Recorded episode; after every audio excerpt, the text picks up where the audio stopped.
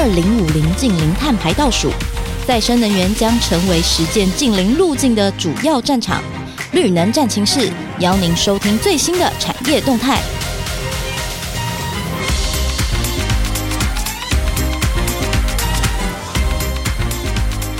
Hello，各位听众朋友，大家好，我是主持人佳云。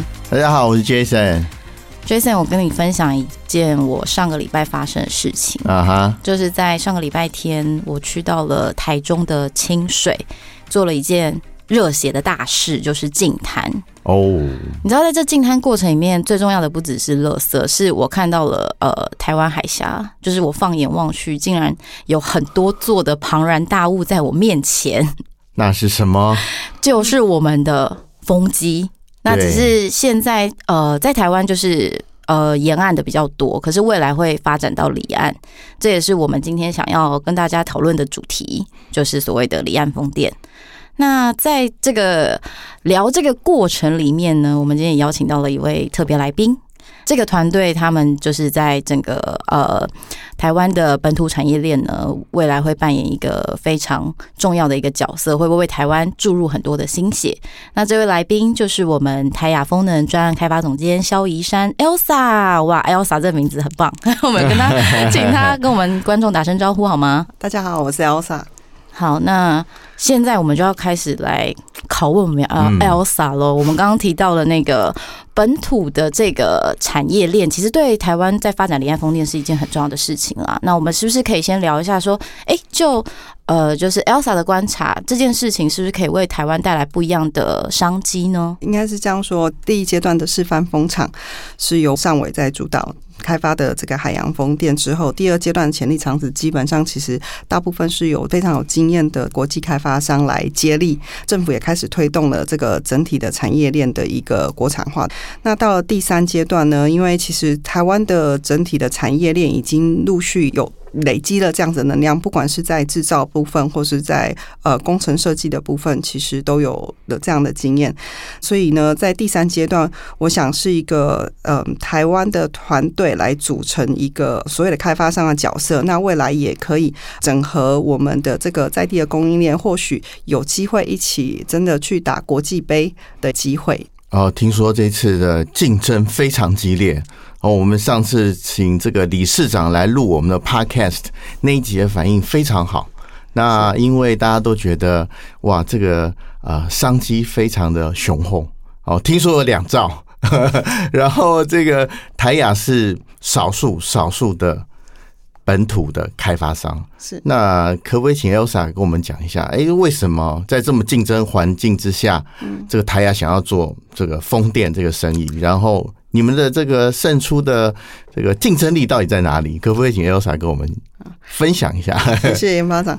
就是呃，其实啊，你说两兆，其实之前那个沈荣金副院长，我们的这个 等于离岸风电的重要推手，他有喊出，其实我们到了二零三五年的时候，其实我们的这个带动的投资金额可能是三点二兆了。哇！然后也会创造新的这个就业机会，大概在七点四万人左右。所以，呃，我想这个是，嗯、呃，从整个产业链来看，那当然，其实，呃，我们从政府在推动国产化的这个计划里面，我们可以很清楚的看到，它是非常循序渐进的。从第二阶段潜力场址的部分，对，呃，聚焦在这个所谓的，嗯、呃。制造业的部分，好，然后呃，到了第三阶段，包含了海事工程，然后工程设计都陆续进来了。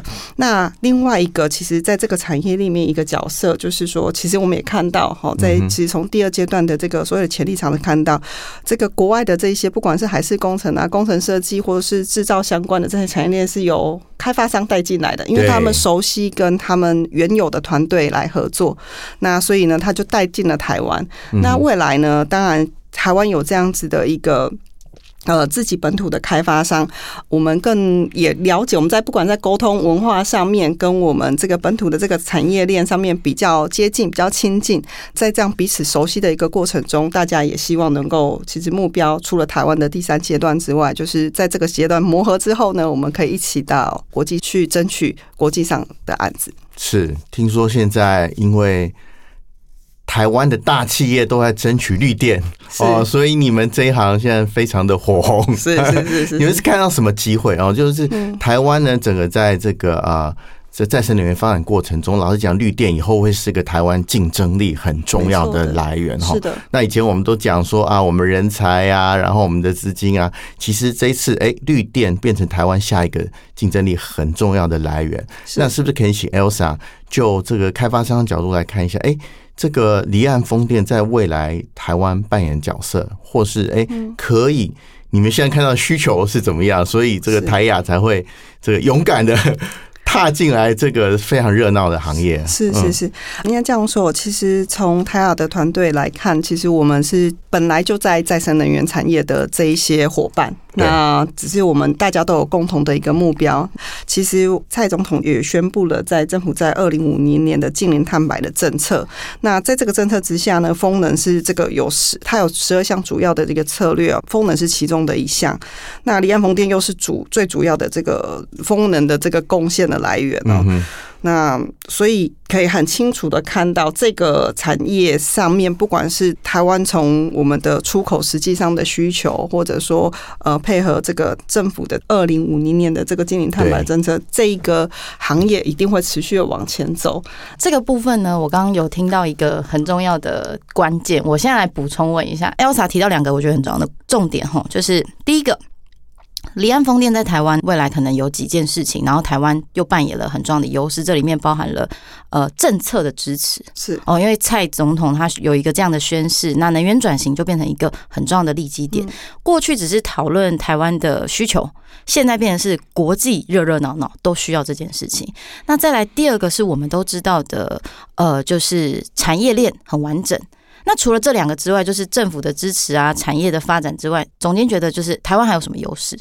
应该说，除了可能现在的我们这种电子业之外，应该这个离岸风电蛮明确，它是另外一个造园的这个呃产业链哦。对，那呃，所以它引进来的就是我们现在已经看到了，在第二阶段陆续引进的一些技术的部分。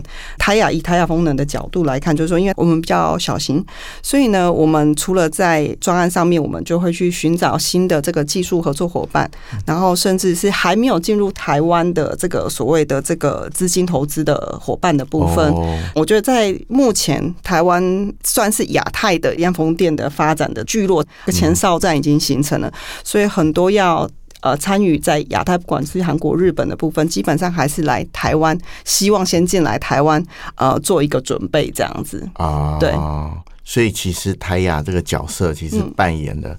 譬如说，把国外技术拿进来，资金，然后引进新的资金，是，然后让台湾本土的技术也能够发挥，是是，然后创造一个台湾未来可以有竞争力的绿电产业，是不是这样？是的，是的，谢谢研发长。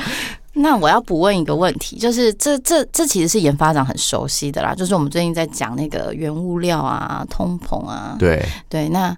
很多人都说，因为疫情的关系，哇，离岸风电的工程那些原物料，哇，天哪，是是，是要讲落后吗？应该也不是，就是努力的前进中。那这件事情，就是 Elsa 的观察是什么？或是台亚风能在哎未来第三阶段要开始如火如荼的进行？那你们觉得这会不会有什么困难？当然，挑战一定是会有的。在这个产业，它其实我觉得最有趣的一件事情，就是就算看到一个呃转案很顺利的在进行，其实它每天都有很多的挑战。对对，那当然这这一波我们受到这个疫情的影响，这个我想是不只是台湾啊，就是也不只是离岸风电产业，我觉得各产业的呃这个影响都相当的大啊。那但是我觉得到目前为止，就是我们可以看到，因为工程的这个。等于是还需要积极的追赶的一个情况之下，对第三阶段开发的时程一定多少会有影响。但目前已经看到，就是呃，不管是在经济部啊、行政院、能源局这边，然后甚至就是因为第一个会遇到就是码头的问题，哦，第二个是船只的问题，对，这个是最实物马上就会遇到的。那呃，甚至港务公司都开始去开始进行这样的准备、整合、协调，怎么样去调配呃码头，然后呃为未来的第三阶段的这个开发案开始去整合他们的码头的资源跟位置，这个都已经在进行了。对那船只的部分，除了这个国际的，我们以前都是以就是用国际的船只嘛，那可能有台湾的台湾旗的部分。是可是呢，其实在今年是呃国产化部分也陆续的说。要有这个有台湾来制造或改装的这个船只，嗯、我认为也可以多少去缓解这样子的一个呃，等于是不产的那种需求量，要满足这样的需求量的帮助。对对，但是的确我们在、嗯、呃第三阶段会遇到蛮多像这样子供应链，因为不只是。呃，应该说二五年之后，不只是呃离岸风电，包含这现在目前都已经陆续的在呃开发，这个案子都在开出来了。对。那在离岸风电部分，甚至苏格兰啊，然后呃北海啊这些的案子也都陆续在开出，所以我想这个不是只是单纯台湾亚太或者是离岸风电的这个市场的呃。供应链的竞争，然后包含我们要跟海事工程的啊，都要有这样子的一个竞竞合啦。对对对，嗯，其实大家如果对离岸风电不熟悉的话，你哈下次到这个台中的时候，可以到台中很有名的三井 Shopping Mall。然后那边有个落地窗，你从外面看过去，你就看到哇，这个风机的这个桶架呀，其实都要竖立在那边，是。其实非常热闹的，已经在展开了啦。那那其实刚刚 Elsa 讲了很多，哎，Elsa，你待会可不可以跟我们讲一下？哎，我们这一次台雅的计划到底怎么样运用我们台湾的风？哦，听说这个不只是近近海，我们可能会到澎湖。也可能啊，是的，是的。那另外可以帮我们分享一下这个挑战是什么？哦，大家都说我们刚刚讲到疫情嘛，哈，疫情是外在挑战。是。那老实讲，这个离岸风电虽然商机很大，不过它不是一个好做的生意哈。对。特别是台雅是一个，我们是一个新生力军。是。在在这个竞争这么环境的。呃，这么激烈的环境之下，我们要这怎么胜出，然后怎么克服这个挑战？嗯、先讲一下这个你们现在的计划是什么？想要怎么样进行第三阶段？是，呃，应该说从台雅的这个发起或组成开始谈哦，嗯、就是台雅蛮明确，我们蛮明确自己的这个角色定位，就是刚刚也跟呃大家分享，就是台雅的部分，它是一个本土的开发商，我们其实呃会非常的。聚焦，或是我们期许我们自己能够对台湾，不管是政策的部分，然后指导方针的部分，能够很明确的去落实。那跟台湾在地产业链、产业链的这个关系的整合，或者说呃，甚至跟呃地方社区的这个关系的维护，然后增进这个互动的部分，这是我们不管是从一开始，或是到这个专案整个执行到它它的这个施工期间，甚至到运维期间，这个是我们呃一开始最一开始这个团队设定的一个目标。那刚刚也提到，就是我们会引进这个所谓的国际上面的技术跟资金的这个投资人的部分。嗯，对，那。进来之后呢，我想就是我们的挑战就是包含了，就是我们怎么样去选选定这个场子嘛。最一开始的选定场子，那台雅的部分，因为我们啊，当然台湾人，所以我们了解这个，不管是在可能的这个敏感的。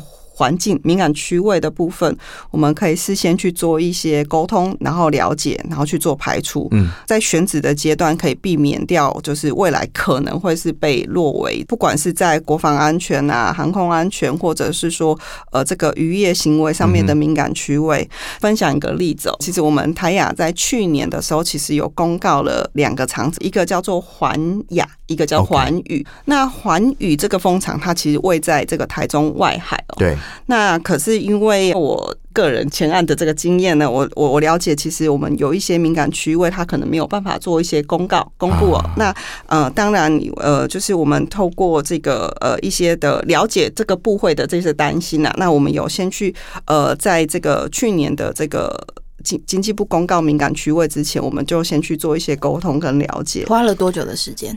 我们其实部会们都很支持，我们大概启动这个沟通，大概一个月之内就确定，就是环宇这个风场的确落在这个所谓的敏感区位里面。Oh.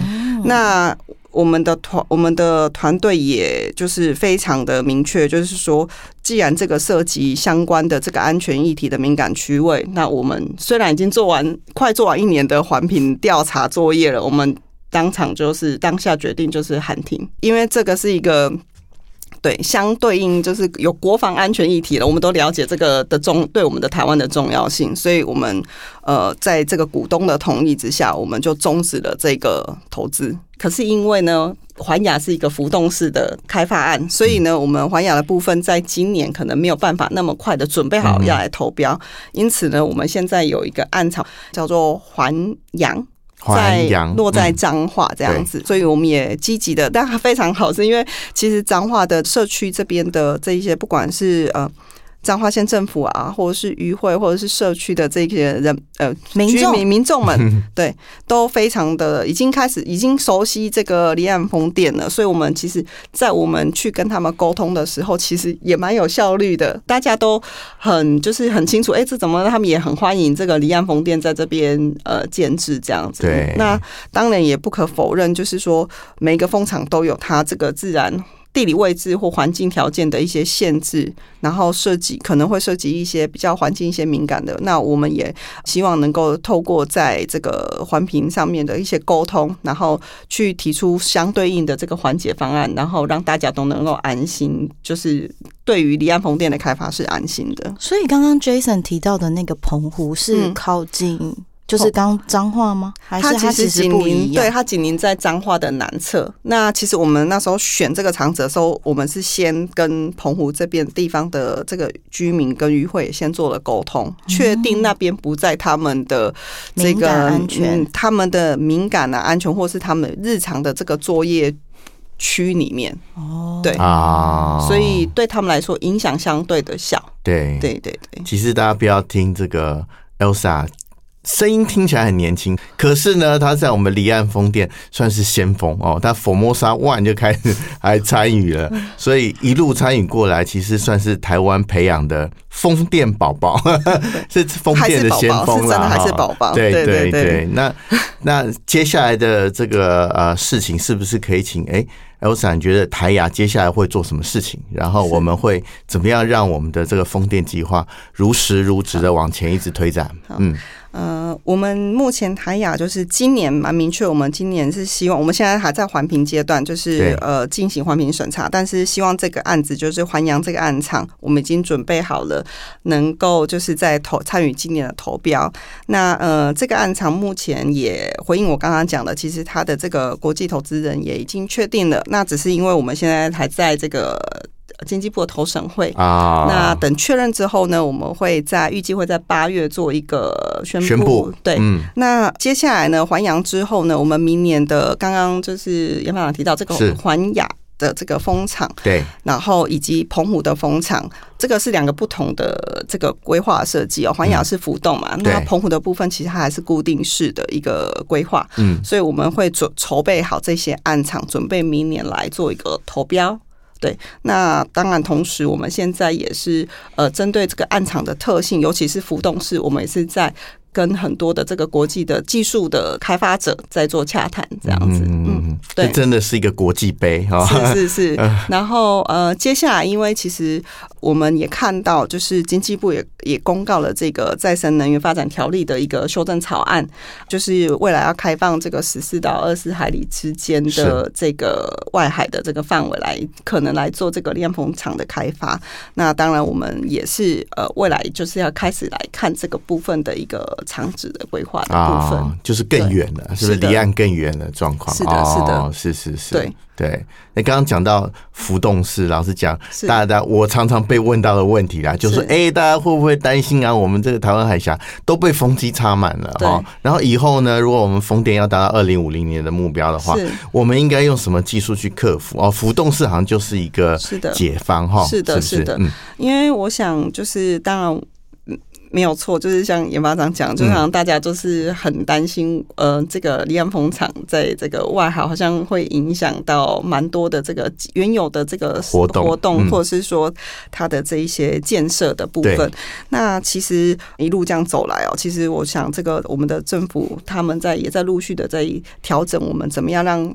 风场的开发案能够越来越走越顺，所以我们现在在这一 round 的这个所谓的厂子备查，他们很很辛苦的要邀几个部会就来来确定我们这个风场有没有涉及就是各种就是既有建设的部分。啊，比如说管线啊，然后线路啊、管道啊这一些，我们就是不想要去影响到既有，尽量不要去影响到既有的这个呃建设。那呃，我们双边不管开发商跟既有的这个设设备的部分来讨论，我们怎么样来呃做这样子的一个开发跟配置。嗯，对。那刚其实那个 Elsa 就是 Jason 在聊的过程里面，我有听到说 Elsa 其实是离岸风电的宝宝，是现在已经变成先锋了。好，那这宝宝，那这个在这个过程里面，其实我们刚刚其实都主要都在谈产业发展嘛，然后政策。但其实离岸风电，呃，尤其是这样的产业，在台湾这么。年轻，嗯，那他可能也许会在，就是也许在人才这一块是会有断层的。是，那就台雅这边的观察，那又是我们本土的这么对。呃，这么新的一个团队，那你们在人才这一块，你们是怎么去网罗，或是怎么去有没有培养？就有没有一些呃做法可以给我们听众分享一下？因为我也很想去离岸风电工作。对啊，听说薪水很好啊，真的吗？年轻点我也想去。我们等一下下线聊。对，嗯，台雅的部分其实我们的角色很明确，所以我们我想我们的团队会以这个台湾的这个本土的人才为主哦。那所以我们现在。在的这个目前的团队成员全部都是台湾人，那未来也希望继续延续下去。那呃，这个国际的经验，我们可以透过专案的合作来引进国际国际的资源的部分呢。那呃，所以我们现在除了我们自己的 in house 的同仁之外呢，我们其实呃也很清楚，其实包含台湾的各个工程公司，好，那其实他们也都培植了很多已经。有第一阶段、第二阶段的这个专案开发的这个经验了，所以我们在这次的这个环阳风场的部分呢，我们也是跟台湾的非常重大的这个非常主要的一个工程顾问公司合作。哦，那我们在搭配国际的这个技术的所谓的业主来呃一起，等于是提供台湾的这个顾问公司建议而已。好，那呃一起来做，因为台湾这个顾问公司它其实参与了这个非常。第一阶段、第二阶段很重要的一个专案开发的一个位置，可是他没有自己来所谓的同包一个整个专案的一个工程设计的一个机会。那所以我们在去年就是决定还阳这个专案的时候，我们马上就呃，甚至就是在国产化的方针报呃公告之前，我们就已经在跟他们就启动了跟他们的计划了。嗯，对。那所以我觉得这也是一个这个人才培养的一个福祉，因为开发商。对台来说，我们不可能什么自己都 in house 来做。好，那。接下来就是要做一个人才招募这样子，对，因为在我想在台雅的这个身为开发商的角色，我们就是希望找到这个有经验，然后有愿意接受挑战的台湾的伙伴们，能够一起来加入。主要原因是因为呢，其实在这个外商里面呢，他可能呃需要花蛮多的时间，他才能慢慢慢慢的就是往这个专案比较高的这个管理阶层去。那因为台雅的这个，我们是透过我们前期，我们先掌握前。前期的开发，那后期引进合合作伙伴的部分，我们希望在合合合作伙伴进来之后，我们也能够保留这样子的一个呃，不管是副手的位置啊，甚至说，比如说像在这个呃国产化的这个议题，采购里面的国产化这议题，这一定是我们最熟嘛。那这个主要的这个位置，能够保留给台雅的这个参与的同仁，在专案里面，那可以让他们更快的进入这个专案的这个开发团队里面的比较高阶的一些。管理的层层级，那对于呃整个风场开发案的这个呃面向的部分，可以看得比较广，看得比较长，这样子。嗯就虽然是在台湾工作，是不过呢，第三阶段已经进入国际大联盟的阶段，也就是说，我们这一次是真的要打一个国际杯大联盟级的比赛，在第三阶段。